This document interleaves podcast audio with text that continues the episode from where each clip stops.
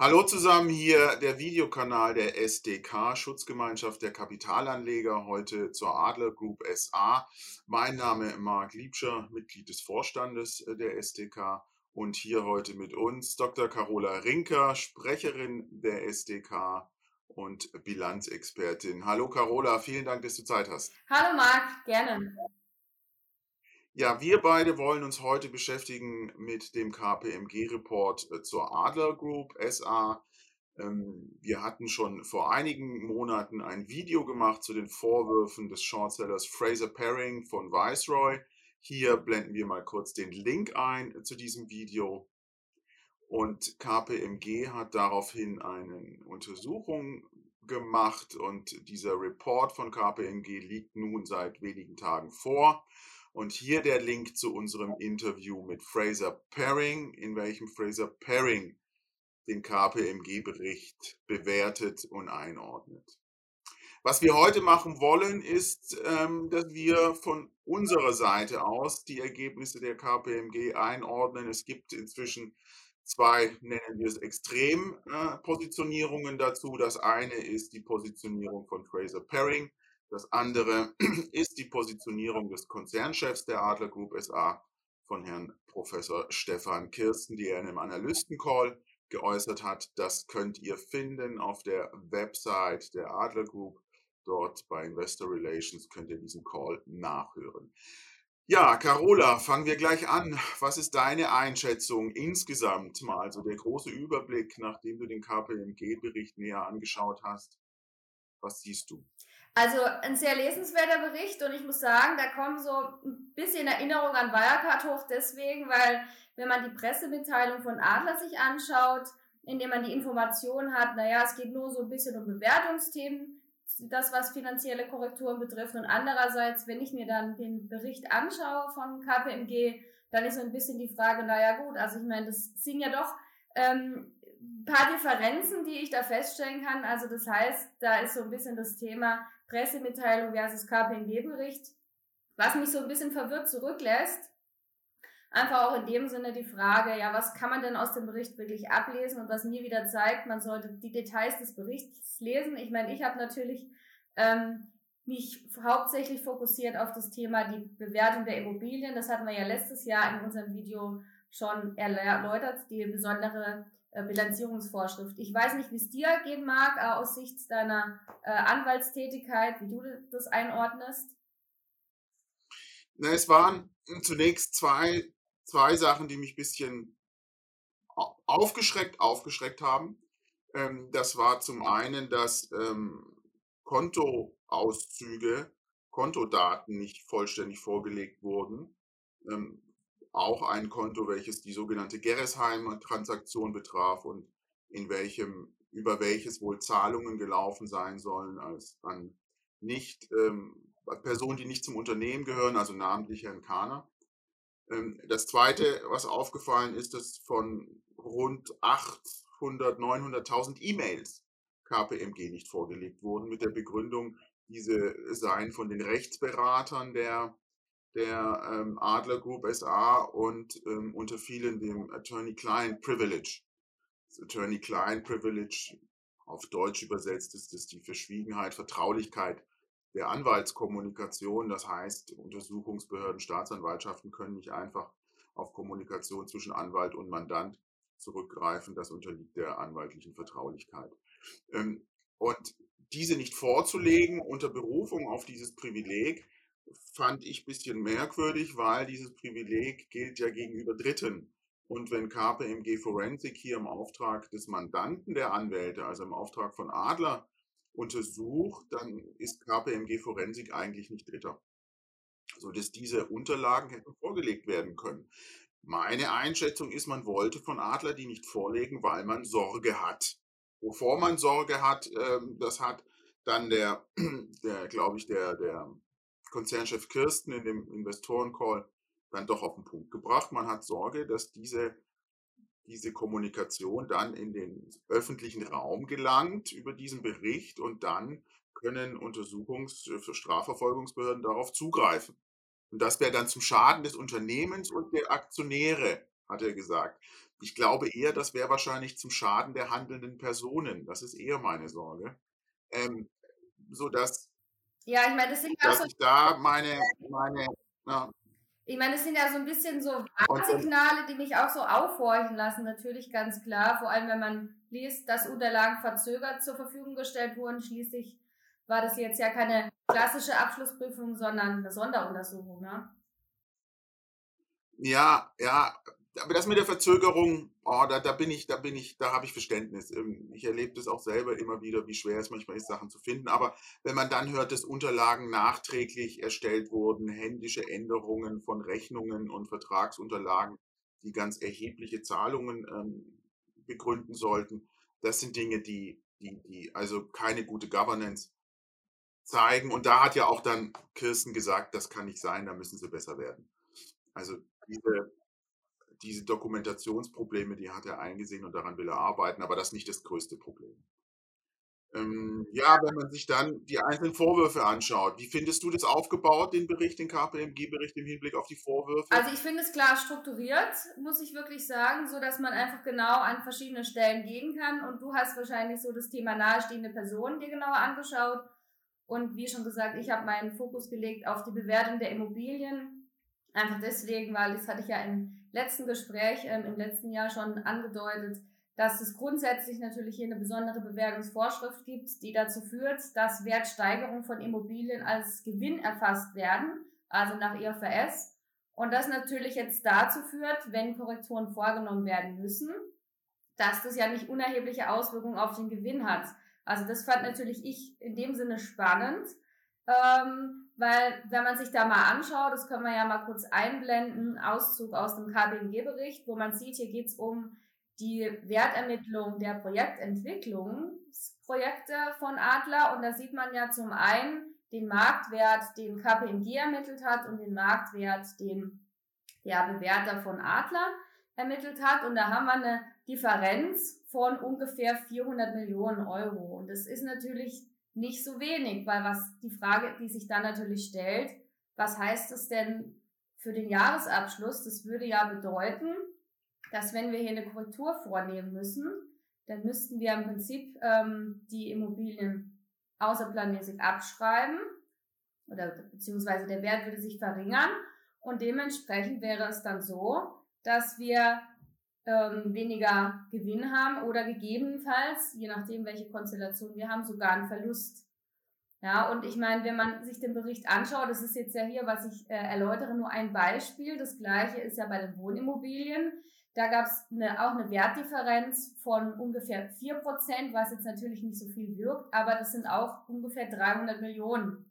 Und was ich vielleicht noch dazu erwähnen muss, die Beträge, die ich jetzt genannt habe, das sind ja nicht die kompletten Immobilien, die sich KPMG angeschaut hat, sondern das ist ja nur ein Teil des Portfolios. Das heißt also, ähm, dass wenn wir uns alle Immobilien anschauen würden, wäre natürlich die Frage, hätten wir da noch weiteren ähm, Bedarf an Wertdifferenzen, also sprich, dass wir eventuell Korrekturen vornehmen müssten. Und dementsprechend bin ich natürlich sehr gespannt auf den Jahresabschluss, der jetzt ja Ende April vorgelegt werden soll und ja auch muss, was dann der Abschlussprüfer damit anfängt.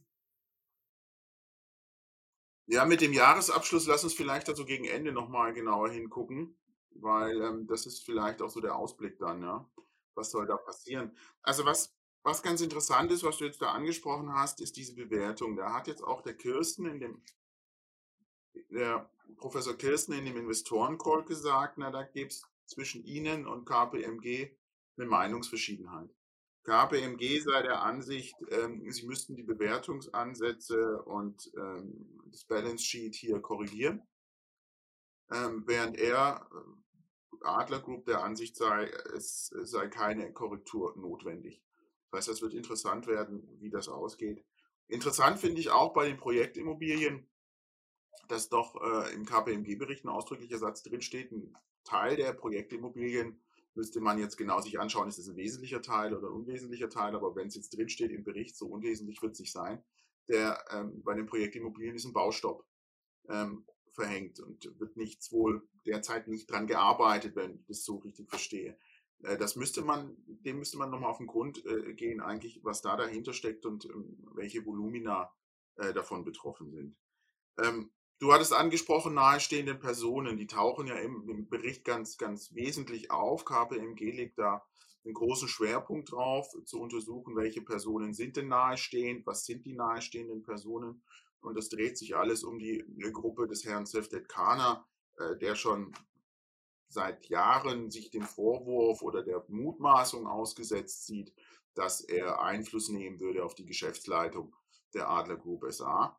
Und ähm, KPMG stellt dann dar, ob und inwiefern Zeftet Kana mit seinen Familienmitgliedern und weiteren Personen, die gesellschaftsrechtlich mit ihm verbunden sind, nahestehende Personen seien in Bezug auf die Adler Group SA. Und auch da ganz interessant, gibt es eine na, wie soll man sagen, einen Meinungsunterschied zwischen KPMG und, und äh, Professor Kirsten, dem Konzernchef. Und zwar KPMG sagt Related Parties, äh, die definieren wir so relativ weit und kommt zu dem Ergebnis, dass äh, die äh, Parteien und Personen, die Fraser Paring als nahestehende Person identifiziert hat, wohl ähm, im Wesentlichen weit nahestehende Personen sind während Professor Kirsten von Adler der Ansicht ist, nee, da muss eine engere Definition greifen, nämlich die Definition von Nummer 24 IAS. Äh, das wird auch nochmal interessant sein, wie sich das rausspielt, äh, dieser Unterschied.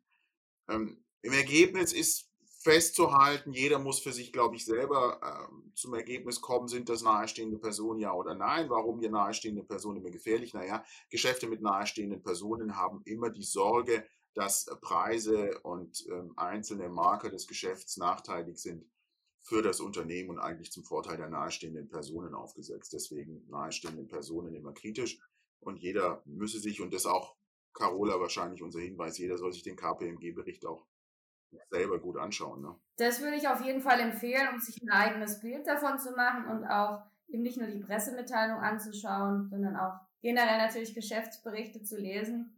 Ähm, da kann man an der Stelle vielleicht hinweisen, demnächst erscheint dazu mein Buch zum Thema Bilanzpolitik, Bilanzkosmetik, Bilanzfälschung, wo es genau darum geht, Anleger und Aufsichtsräte beispielsweise darüber ein bisschen zu informieren oder ein bisschen äh, Input zu geben, wo man eben genauer hinschauen sollte in den Jahresabschlüssen mit vielen Praxisbeispielen. Das kann man ja gerne mal einblenden, wo man das Buch käuflich erwerben kann. Carola, vielen Dank für den Hinweis äh, zu deinem Buch. Ich glaube, das ist wirklich sinnvoll, dass sich jeder selbst mit den Sachen beschäftigt ähm, und auch, auch sich selbst Know-how drauf schafft, äh, so dass wirklich dein Buch da ein sehr empfehlenswerter Hinweis ist. Und auch der KPMG-Bericht, lest euch den durch. Der ist sehr lebensnah geschrieben und man kann selber wirklich eigene Eindrücke entwickeln. Zum Beispiel auch zur Frage, äh, welche Rolle spielt Zeftet Kana. Ähm, und es wird schon deutlich, dass er ganz wesentlichen Einfluss nimmt auf, auf die, die, die Geschäftsleitung de, des Konzernes und ähm, auf, auf Personalentscheidungen, auf Vergütungsfragen, auf, auf äh, Terminsetzungen, auf Inhalte von, von Vorstandssitzungen und, und Geschäftsleitersitzungen, ähm, sodass auch in dem Hinblick der KPMG-Bericht sehr, sehr lesenswert ist. Fraser Paring hatte dann ja äh, Vorwürfe im Hinblick auf Transaktionen, drei Transaktionen, Gerresheim, Ado und das dritte war Consus Real Estate. Und auch bei diesen Transaktionen, finde ich, kommt der KPMG-Bericht zu zahlreichen Sachverhaltsmomenten, welche fragwürdig sind. Ähm, da geht es um Wertfeststellungen, da geht es um die Frage Hin- und Herverkauf, Kaufpreise fließen nicht. Ähm, und auch hier finde ich, ähm, muss die Adler Group SA noch mehr Erläuterungen und mehr Erklärungen bringen, als das bisher der Fall war. Wenn ich da kurz einhaken ähm. darf, Marc, da haben wir ja wieder das schöne Beispiel, was eben zeigt, Gewinn und Liquidität sind zwei Paar Schuhe. Ja, das eine ist eben, sich anzuschauen, wie ist denn der Gewinn, der ausgewiesen wird, das andere aber eben auch zunehmend zu schauen, wie sieht's aus mit der Liquidität. Das war ja auch einer der Themen, die immer mal wieder in der Presse von Adler zu lesen waren. Wie steht es eigentlich um das Thema Liquidität? Und da gibt es ja eine schöne amerikanische Börsenweisheit, die besagt, Gewinn ist Ansichtssache, Cashflow Tatsache. Und da möchte ich Sie auch oder möchte ich euch animieren, einfach nicht nur anzuschauen, wie hoch ist der Gewinn, sondern wie steht es um die Liquidität des Unternehmens und passt das Ganze denn zusammen? Weil wenn ich natürlich Immobilien habe, die im Wert steigen und ich jetzt im Fall von Adler dadurch einen höheren Gewinn ausweise, dann zeigt sich das eben nicht automatisch in der Liquidität, weil Wertsteigerungen führen ja nicht dazu, dass dem Unternehmen Geld zufließen. Es sei denn, es werden Immobilien veräußert zu diesen hohen Preisen. Marc, noch mal eine andere Sache, das Thema Abschlussprüfer. Ähm, der Abschlussprüfer ist ja auch KPMG und die Sonderuntersuchung wurde ja auch von KPMG gemacht, oder? Das habe ich richtig äh, verstanden. Das ist richtig, das ist richtig. Dazu gleich, mir ist jetzt noch eins gekommen, wo du äh, von Liquidität gesprochen hast. Entschuldige, dass ich da die Frage nochmal kurz zurückstelle. Bei der Liquidität ist ja auch auffällig, es gibt hier Liquiditätsabflüsse, äh, werden in dem KPMG-Bericht festgestellt, nämlich durch äh, Beratungsverträge. Und äh, diese Beratungsverträge, so ein zweistelliger Millionenbetrag, sind, ist da Liquidität abgeflossen. Ähm, und diese Beratungsverträge ähm, sind mit nahestehenden Personen gemacht, ähm, sind unzureichend dokumentiert. Es gibt ähm, nach Ansicht von KPMG keine Leistungsnachweise dafür. Auch die Zahlungen sind dann gesplittet mit ständig anderen Verwendungszwecken über mehrere Monate. Also auch ähm, hier Liquiditätsabflüsse mit, mit zumindest, äh, naja, an Ansicht von KPMG ähm, zweifelhafter Dokumentation und problematischer Dokumentation. Zu der Frage, die du aufgeworfen hast, Abschlussprüfer. Ja, also ähm, du hast recht, KPMG Forensik hat die Sonderuntersuchung gemacht und Abschlussprüfer auf Konzernebene bei der Adler Group SA ist KPMG Audit.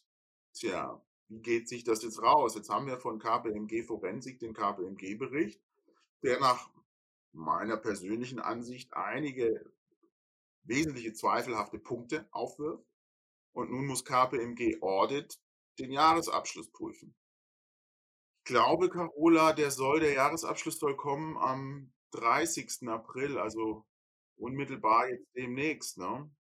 Der 30. April ist ein Samstag. Auch bemerkenswert, ne? Ja, schon, in der Tat. Veröffentlichung des Jahresabschlusses ist am Wochenende. Schon mal gehabt? Nee, ehrlich gesagt nicht. Du?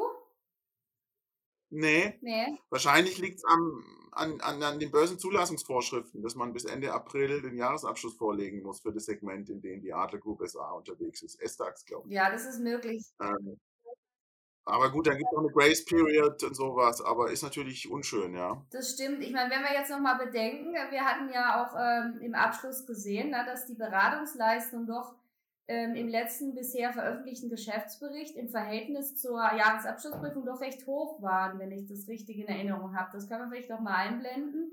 Dann sieht man die genauen Zahlen, weil wir haben ja von der STK, wenn wir auf Hauptversammlung gehen, gewisse Abstimmungsrichtlinien. Und da ist ja einer der Themen, die wir ja immer da genauer prüfen müssen, wie hoch ist das Honorar des Abschlussprüfers für eben Nichtberatungsleistungen. Und da sind wir da relativ strikt. Das darf äh, nicht mehr als 25 Prozent sein. Ja, und hier ist es ja, hier ist es ja mehr als 100 Prozent. Mhm. Das finde ich schon Ja, bei den Zahlen. Ja, also da hat KPMG jetzt bisschen eine Nuss zu knacken, weil natürlich seit Wirecard und den Vorwürfen gegen EY, Abschlussprüfung ins Blaue hinein, wird EY da vorgeworfen, ist man in Deutschland natürlich sensibilisiert, was der Abschlussprüfer macht.